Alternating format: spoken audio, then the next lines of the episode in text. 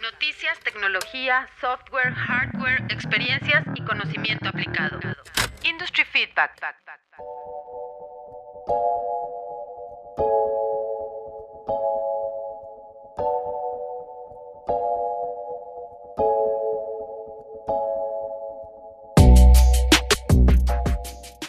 ¿Qué tal amigos? Muy buenos días o tardes o noches, donde quiera que nos escuches.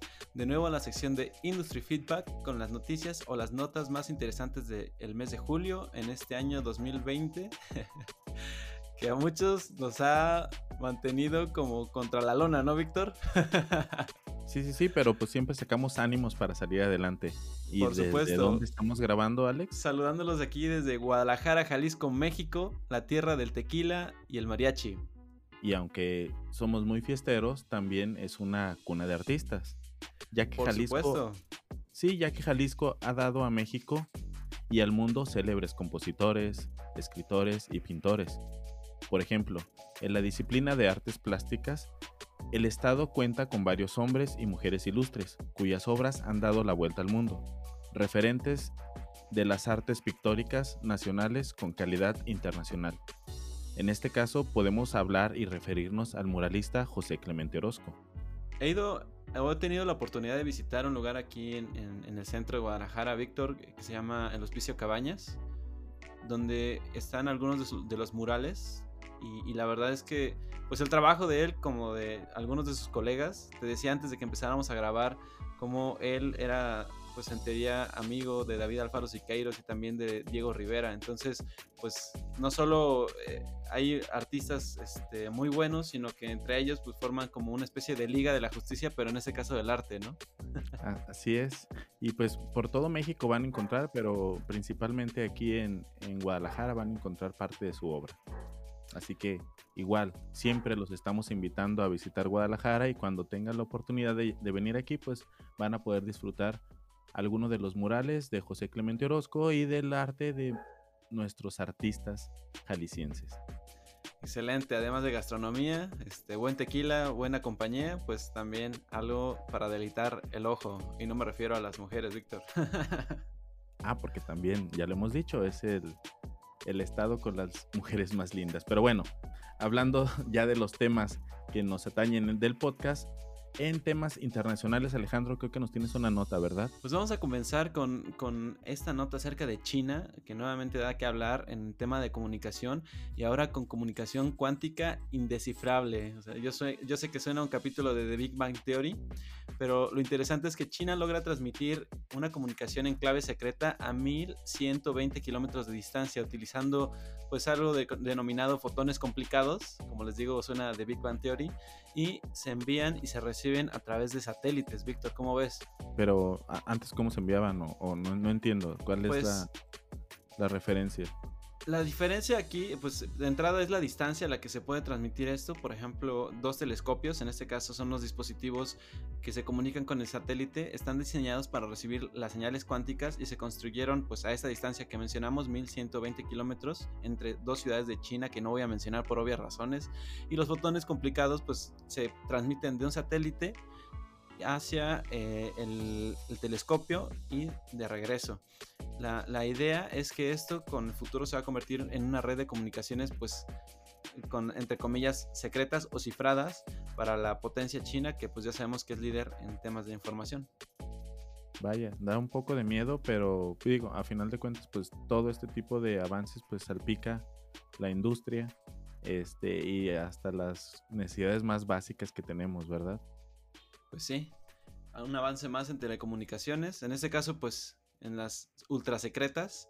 Como sabemos, siempre hay información que debe resguardarse con muchísima este, blindada, ¿no? Con muchos candados, eh, como, pues no sé, el historial de la computadora, ¿no? Eh, a mí me gustaría que esos datos, pues si algún día se transmiten, sean totalmente resguardados, ¿no?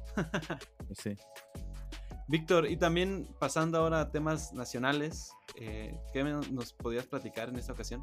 Pues mira, en esta nota eh, participan Cemex y Sedatu, en el cual presentan el manual de autoconstrucción de vivienda, la fecha del 15 de julio del 2020, con el objetivo de facilitar la autoproducción de inmuebles, la Secretaría de Desarrollo Agrario, Territorial y Urbano SEDATU, junto con CEMEX, presentaron el Manual de Autoconstrucción de Vivienda, que forma parte del Programa Emergente de Vivienda, el cual, informó la dependencia de gobierno, ya tiene un avance del 30%.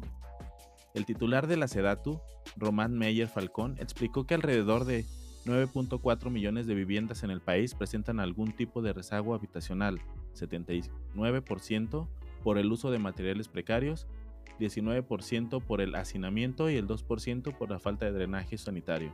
Eso, Víctor, no sé si, bueno, ahí perdón que interrumpa.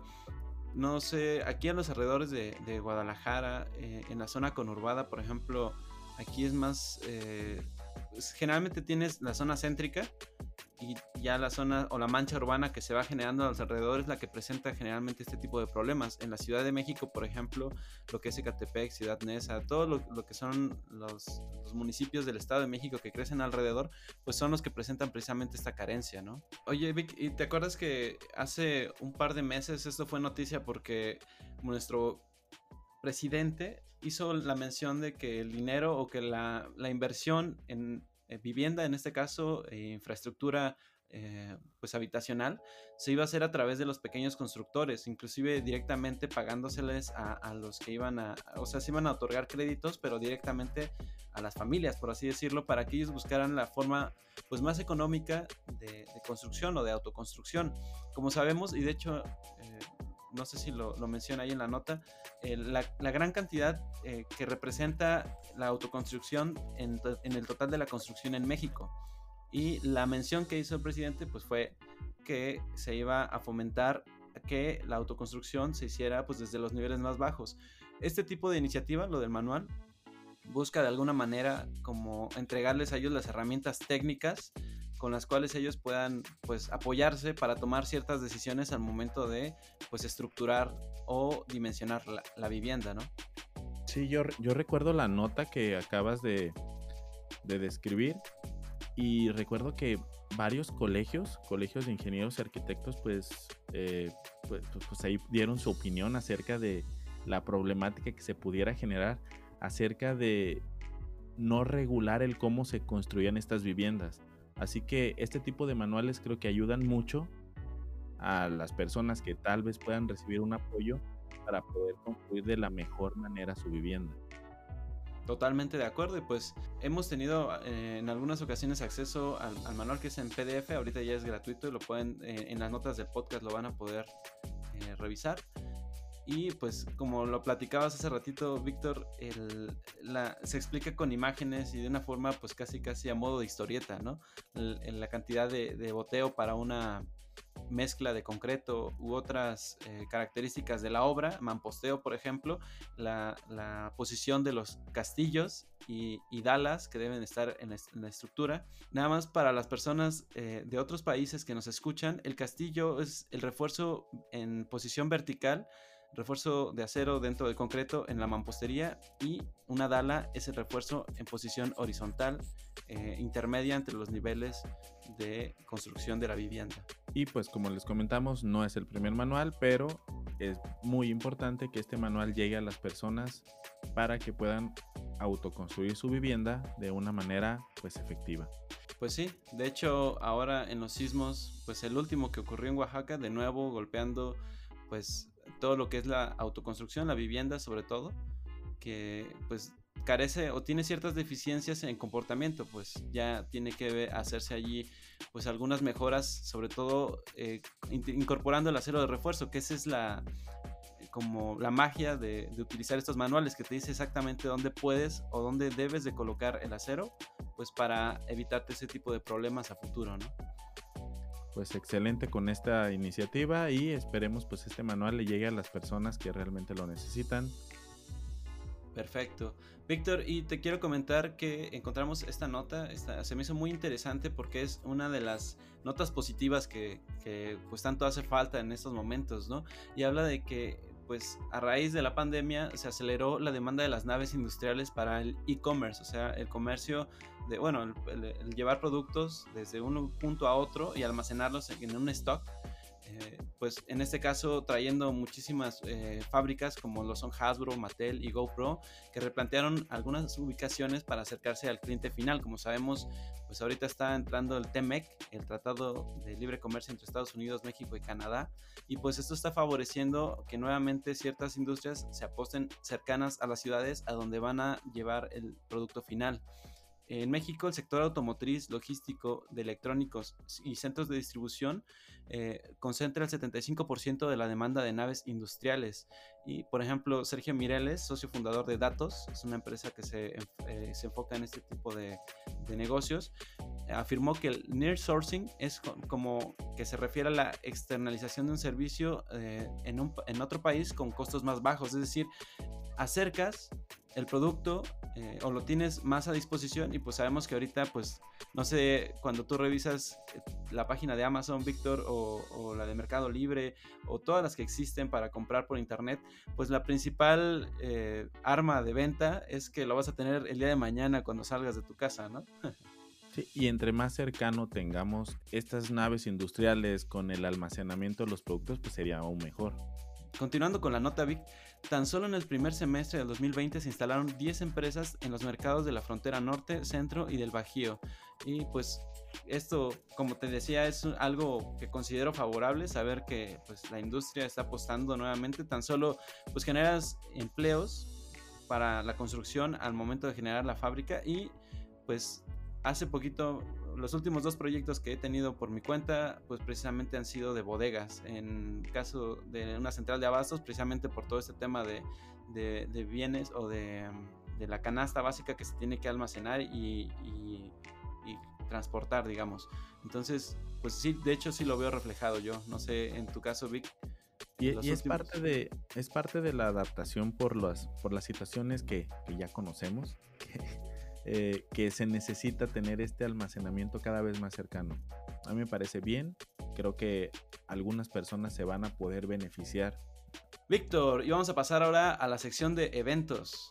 Así es, y de eventos te tengo dos notas y la primera es que del día 28 al 30 de julio se llevará a cabo el Congreso BIM 2020 en Lima, Perú, el cual es llamado Digitalización del Ciclo de Vida del Activo. Será un evento gratuito Será un evento online y les dejaremos las notas en el podcast para que puedan inscribirse. ¿Y cuál es la que sigue, Vic? La que sigue, eh, pues vaya. De esta nota ya hemos hablado en varios podcasts y es de Autodesk University, que siempre da de qué hablar. En este caso, pues como ya sabemos que también será online, algo bueno es que será sin costo y la inscripción se abrirá a mediados del mes de septiembre. Esto será importante para que lo marquen en su calendario y estén muy al pendientes porque probablemente vaya a haber algunas ponencias que tendrán un cupo limitado. Así que sería muy importante que estén muy al pendiente para poder anotarse a, esos, a esas ponencias. Oye, Vicky, ¿tú mandaste tu, tu artículo? No, yo no mandé ninguno, aunque sí me quedé con ganas, pero Mira, Belki Torres, Luis Manuel, Ariel Castillo y David Barco, eh, pues compañeros del podcast de Shared Coordinates, participaron como ponentes. Esperemos que sus temas hayan sido muy votados. ¿Tú votaste por ellos, Alex? Por supuesto, ahí metí un par de likes a la escalera eléctrica Orona y también al rascacielos más grande y bello del mundo, ¿no? Ok, e, eso está excelente y de seguro encontraron otros temas de su interés y pues espero este, más personas hayan votado por los temas de su interés para que los puedan ver al momento de que se genere Autodesk University. Oye, ¿y es cierto que había una ponencia en la que podías aprender a modelar Mickey Mouse, a Mickey Mouse en, un software de, de, modelado 3D? Fue un tema ahí que, que vi en Twitter donde alguien decía, debería de haber algún filtro, porque ponen cosas muy absurdas o cosas que no son tan necesarias y ponían, yo creo que era un chiste. Este, aprende a modelar en Revit. pues ojalá lo haya sido y si no, pues hay que apuntarse, ¿no? Porque seguramente va a ser de las que se llene más rápido. sí, sí, sí. Y pues bueno, este, estos son los temas de eventos y de tecnología en la sección de hardware. Tú tienes algún dato, ¿verdad? Víctor, ya está listo el estándar de la nueva memoria RAM eh, o la memoria RAM del futuro, es la DDR5. Se publicó el nuevo estándar a mediados de julio y eh, se abordan los requisitos de la demanda establecida para la industria para la memoria RAM de la próxima generación. Bueno, pues los avances o lo, más importante rescatable de esto es que plantean que tiene el doble de rendimiento y una eficiencia energética mayor. En particular, la eficiencia energética pues baja de un consumo de 1.2 volts a 1.1 y una de las funciones que se actualizó pues fue la de el grano fino en comparación con la de DDR4, lo que le permite una actualización automática al mismo banco eh, y le ofrece un mejor rendimiento al permitir que algunos bancos se actualicen al mismo tiempo que otros están en uso. Pues bueno, seguimos actualizando el hardware, la, la capacidad de las computadoras sigue aumentando y pues también la obsolescencia programada pues sigue siendo aparición, ¿no? Porque probablemente al cambiar la memoria, pues ¿qué crees que va a ocurrir con el resto de componentes, ¿no? Cambiar el procesador, cambiar la placa base, no sé, yo duré muchísimo tiempo con utilizando DDR3, de repente pasaron al DDR4 y creo que pasó muy poco para que ahora empiecen a hablar de DDR5, así que pues a cambiar nuestros nuestro hardware tal vez. Este, Actualizarse. pero para esto, pues siempre es importante tener el radar prendido, ¿no? Sí, sí, sí, tener buena información. En este caso, Hoy podemos hacer mención a alguien que pues en su canal de YouTube nos mencionó. El canal es Tortilla Squad. En el video titulado Todo para crear una workstation de acuerdo al software de nuestro amigo Ninja Pollo. Pues un referente en lo que a hardware se refiere. La verdad te puedes pasar un buen rato viendo los gadgets y los eh, aparatos que él revisa, las especificaciones y las descripciones. Y pues la verdad sí está interesante empaparse un poquito de todo esto que en algunas ocasiones lo hemos mencionado, pues está principalmente desarrollado para lo que es el, el, gaming, pero en este caso el título del video o el lugar donde nos hizo mención, pues sí está enfocado más a un trabajo profesional, ¿verdad, Vic? Sí, y así lo hace en referencia en su video. Eh, dice, esto no es para, para, para jugadores, esto es para profesionales. Así que les recomendamos ver el video y, y recomendamos seguirlo en su canal de YouTube, Tortilla Squad. Pues un gustazo y pues ahí está la nota para que ustedes le puedan dar y acceder al video. Víctor, ¿y qué tenemos en temas de software? En temas de software, en el evento Building Together que se dio a conocer, se dio a conocer la versión de ArchiCAD 24, en el cual tenemos nuevas características. En cuestión de la integración entre el modelo de información de construcción y el modelo analítico estructural. En cuestión de colaboración, podemos ahora comparar el modelo.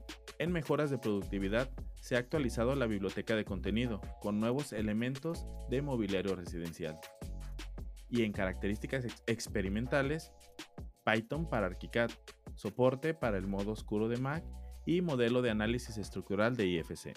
Oye, eso, eso de Python se me hace padrísimo porque entiendo yo que es una de las bases, por ejemplo, del software Revit y pues tiene muchísima capacidad para gestión de datos.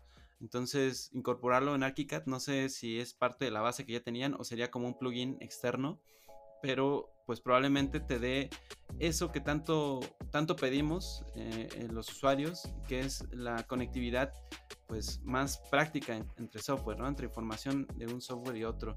Y pues como estructurista, como fiel eh, ingeniero civil, la parte del modelado de análisis estructural, eh, pues por medio de IFCs, ¿no?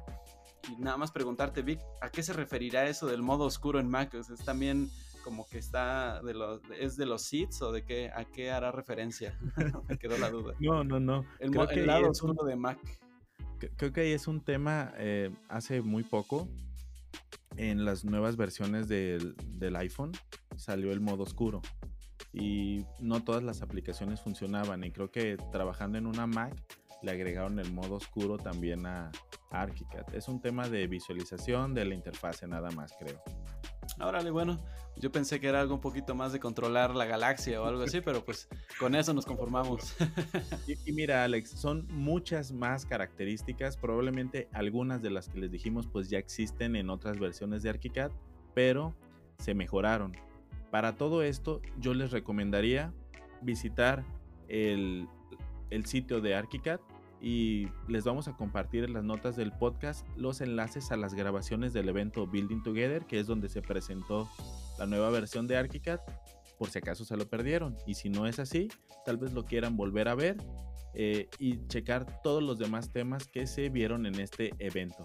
Oye Alex, y no sé si recuerdes que hace mucho estábamos hablando de una nueva versión de Enscape este motor de, render y de visualización. Yo siempre escucho muchas veces nuestros programas porque pues me encanta volver a revivir esos buenos momentos que pasamos ahí este, haciendo la grabación. Ah, muy bien. Pues entonces creo que sí lo recuerdas. Y en esta ocasión Enscape ha sacado una nueva versión que es la 2.8 en el cual nos ofrece el poder trabajar eh, por, con flujos colaborativos y poder trabajar a distancia. Creo que todo esto tiene que ver por el tema de, pues de, del COVID que no nos deja trabajar en la misma en la misma oficina, así que con esta nueva versión vamos a poder trabajar de manera colaborativa a distancia sin la necesidad de que nuestros colaboradores tengan eh, la versión con licencia de Netscape. Esto es bien importante. Además que se añadió animación a la vegetación porque eso no lo teníamos, solo lo teníamos en, ya vas a tener arbolitos como Groot o algo así, como el Groot de los Guardianes de la Galaxia, bien animados. Bailando. Bueno, un poquito, dependiendo del viento.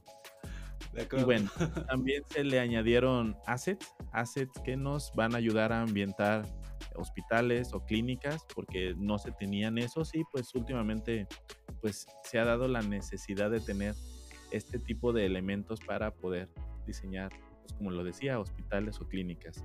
Así que pues les dejaremos igual las notas en las notas del podcast eh, todas las características de esta nueva versión. Oye Alex, y como bonus, ahora tú nos traes el bonus, ¿verdad? ¿Qué es lo que nos tienes? Bueno, pues hace un par de programas platicamos de un prototipo entre la compañía Uber y otra compañía en la que iban a tratar de realizar un, taxi aéreo. Y pues este iba a estar al estilo de los drones eh, utilizando hélices, obviamente iba a ser eléctrico. Bueno, pues esto ya también es una realidad y no lo, hizo Terrafugia, eh, que es una empresa estadounidense que tiene ligas con Geely es, sacaron o hicieron los primeros vuelos, de hecho fue en junio, no fue en este mes, pero pues también se me hace interesante. Eh, hicieron los primeros vuelos exitosos. Eh, la nave es, es peculiar bastante, tiene un diseño inspirado en el tiburón tigre tiene cinco hélices, cuatro de ellas funcionan para el despegue en vertical, es decir, eh, como un helicóptero, y una quinta hélice para el desplazamiento horizontal. Lo interesante de esto es que el peso máximo de la aeronave es de 1200 kilos y tiene una carga útil de 200 kilogramos mientras que puede alcanzar una velocidad de crucero de 180 kilómetros por hora. Víctor, esto, pues al, tratarse de una aeronave quizá no suene mucho, pero imagínate trasladarte desde una punta de la ciudad hasta otra, porque ese es el enfoque de este tipo de aeronave, a 180 kilómetros por hora. Oye, yo nada eh, más estoy, pensando en una carga útil de 200 kilogramos, así que... Pues, no hay que engordar, ¿eh? El futuro, el futuro es para... ya vimos que estar flaquitos pues tiene muchas ventajas en el futuro que se nos presenta. Y pues obviamente, por si te da miedo este tipo de, de dispositivos, que creemos que probablemente estén dentro de unos 5 años ya los veas en tu ciudad, los primeros al menos, pues hay también, tienen dispositivos de emergencia, como en este caso, aunque tiene un despegue vertical, pues también cuenta con un tren de aterrizaje para eh, hacer un aterrizaje forzoso horizontal, como cualquier otra aeronave de las que conocemos actualmente.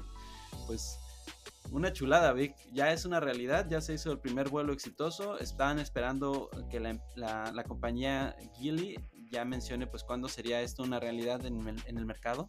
Pues también obviamente que saquen el costo de venta, ¿no? Sí, ya no es un concepto como lo mostraba Uber, así que probablemente veamos otra empresa similar a Uber pues teniendo este servicio de taxis aéreos.